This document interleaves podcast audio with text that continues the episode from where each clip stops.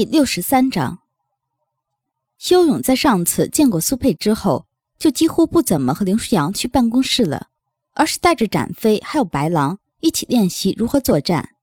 然而，随着时间的流逝，苏佩却一直没有来，直到两个月后，就连苏英都已经回到了基地，林舒扬也把指挥权交还给了苏英，他依旧没有出现。修勇越想越不理解，不过。就算是不理解，他还是在积极的练习和备战，直到春天再度来临。四月份的时候，苏佩终于再度出现在了修勇的面前。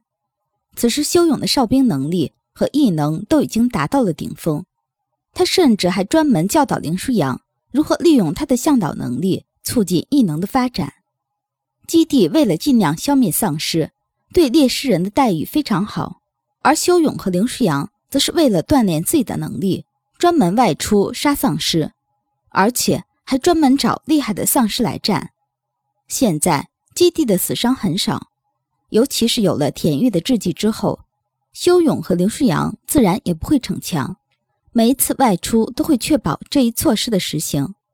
不过有时候他们俩走得远了，会晚回基地一两天，所以总有意外的时候。但是两人一起。倒是从来没有出过意外。他们遇到苏佩的时候，正是刚出基地不久。无论基地内如何，外面依然是春光明媚，偶尔甚至还能看到一束一束的花，还有鲜绿色的嫩芽。这一切似乎都在昭示着种种生机。好久不见了，苏佩的声音细腻绵长，说话的调子也慢，让人觉得有股漫不经心的慵懒。但是狭长的眼睛微微眯起，却给人非常危险的感觉。好久不见，修勇说。林舒扬也跟着说了一句：“好久不见，苏佩。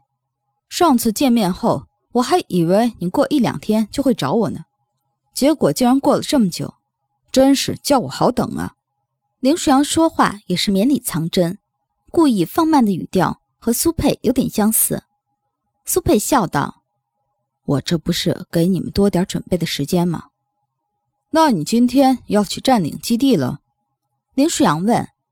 苏佩说：“说什么占领？本来也就是我的。对了，在去基地之前，我觉得有必要和你们俩打一架，毕竟到基地里打架影响不好。”林舒扬笑道：“哎呀，哎呀，你还知道影响不好，真不错。”说明你还有点人味儿嘛？苏佩也不气，而是笑一笑说：“毕竟我曾经是人嘛，有人味儿也是正常的。”修勇冷然飘来一句：“你很臭，高级丧尸的味道都很臭。”苏佩嘴角抽了一下，没再说话。三人就这么沉默了，彼此对视中，苏佩忽然问道：“说起来。”你们有什么遗言没有？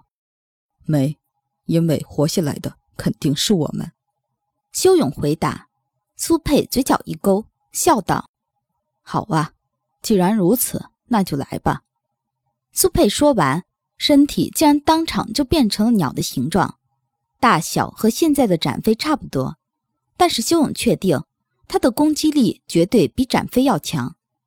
苏佩的脸还是他自己的样子。唯独身体变了样，他在半空中笑道：“怎么样？”林舒扬抬头说：“鸟人。”修勇纠正林舒扬：“不是人。”林舒扬撇撇嘴，回答修勇：“那也不是鸟吧？”修勇点点头。苏佩的攻击迅猛无比，在林舒扬反应过来的时候，他的身体已经化成了一道残影。林舒扬生生被修勇拽开。而苏佩的影子，在他们还没看清楚的时候，就已经落到了旁边的白狼身上。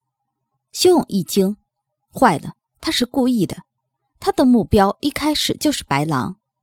就在修勇着急之际，展飞猛地冲向苏佩，苏佩的身影就在展飞出现的刹那，直直后退了十几米，速度让人连看都看不清楚。修勇和林世阳对视一眼。他们算是知道苏佩的厉害程度了。如果说修勇的速度是走，那么苏佩的速度就和跑差不多。若是他用这种速度和修勇还有林舒扬战斗，修勇二人能胜的几率微乎其微。展飞的出现，毕竟让白狼免于一难。白狼的身体现在已经更大了，展飞站在他身边，犀利的视线紧紧锁在苏佩身上。苏佩哼了一声：“哼，果然是实体化的精神体。”修勇这边召唤展飞和白狼回到他们身边。他俩回来之后，修勇、林舒扬继续和苏佩对视。他们俩不想提前行动，因为和苏佩相比，谁先动手就可能是谁先露出破绽。而且对于苏佩，他们确实太不了解了。刚才光知道他的速度就已经让修勇两人震惊了。如果再有其他方面，他们必须要率先知道才行。苏佩也不动，和他对战的是四个劲敌，他也不希望在最开始就处于劣势。时间一分一秒的过去，十几分钟后，林舒扬都有点不耐了。结果苏佩开口说道：“一分钟，舒扬，一分钟之后，我有一个礼物送给你。”林舒扬勾勾嘴角说：“好啊，谢谢了。”苏佩说：“那你别忘了好好享受。”果然，也就过了一分钟的时间，修勇就看到。半空中出现了一个身影，待身影靠近，修勇才知道为什么苏佩说这是礼物了。因为这个结合丧尸不是罗辉又是谁？林舒扬看着近在眼前的罗辉，笑着对苏佩说：“这个礼物真不错。”苏佩还没来得及说话，林舒扬已经直接攻向了罗辉，罗辉身体立刻加固。修勇趁林舒阳和罗辉战斗的缝隙，让展飞从上面攻击。白狼堵住了他的后路，他则利用展飞造成的机会，直接袭上了罗辉的胸口。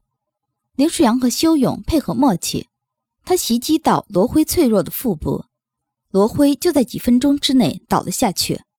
林舒扬拿出军刀，直接开膛破肚，之后在罗辉的肚子里拿出了一个塑封好的东西。将外面一层剥开，里面是一个玻璃瓶，淡紫色、半通透的液体闪着温和的光芒。林舒扬问：“这就是所谓的疫苗？”苏佩笑道：“没想到你竟然真的这么干脆的下了手。”林舒扬甩甩手上腥臭的液体，而后把玻璃瓶放到一边，他怕之后再打起来，玻璃瓶放在身上会被震碎。有什么下不了手的？他是死人，他也是你曾经喜欢的人。你也说了，那是曾经喜欢的人。现在他和我没有任何关系。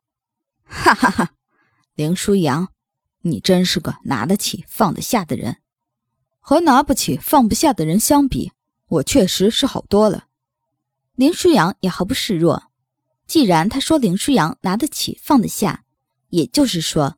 苏佩自己放不下，那么他和林鹏的关系也就渐渐浮出水面了。林舒扬说：“苏佩，你喜欢的是林鹏，可是林鹏是有自己的向导的，可惜那个向导不是你。”苏佩笑道：“那又如何？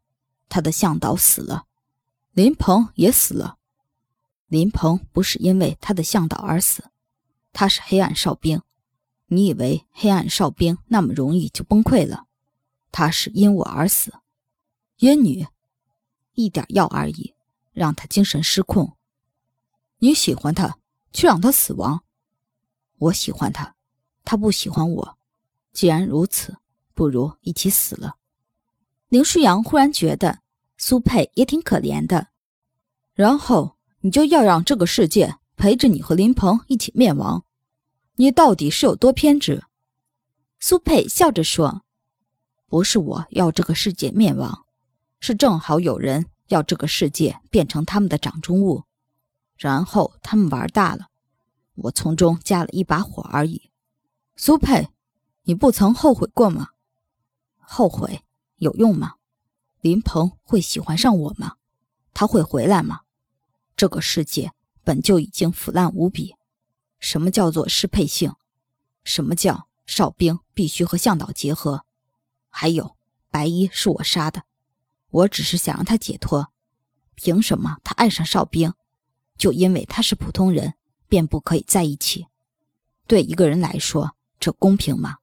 苏佩，明明已经有了抑制剂，为什么哨兵和向导还是必须结合？为什么护卫只能和伴侣一起？为什么向导和哨兵必须被研究所抚养长大？所有这些都是为什么？舒阳，你没想过吧？哼！不过就是塔的工具而已，为的仅仅是让军队更加强大。你们其实也就是他培养起来的枪工具罢了。林舒扬忽然觉得无言以对，苏佩哪点说错了？你毕竟害了人。林舒扬觉得自己这反驳甚至有点无力。那又如何？这句话苏佩说了好几遍了，他已经无所谓了。就连身为人的自尊，他都放弃了。当然，这个世界对他来说不过是那又如何？林舒扬没有回答。苏佩继续说：“世界都腐朽了，还不如毁灭了之后重塑。”修勇看看林舒扬，他不是会说话的人，所以他一直听着，只是听着，直到最后，修勇说：“如果林鹏当初和你结合。”那么还有这之后的种种吗？当然不会。修勇继续冷冷地说：“简而言之，你不过是为了一己私欲而已。别把自己说的那么伟大，自私到你这种程度，不配爱上林鹏那样的哨兵。”苏佩愤怒了。修勇继续说：“我想，就算再来一次，他依旧不会喜欢你这种自私至极的人。”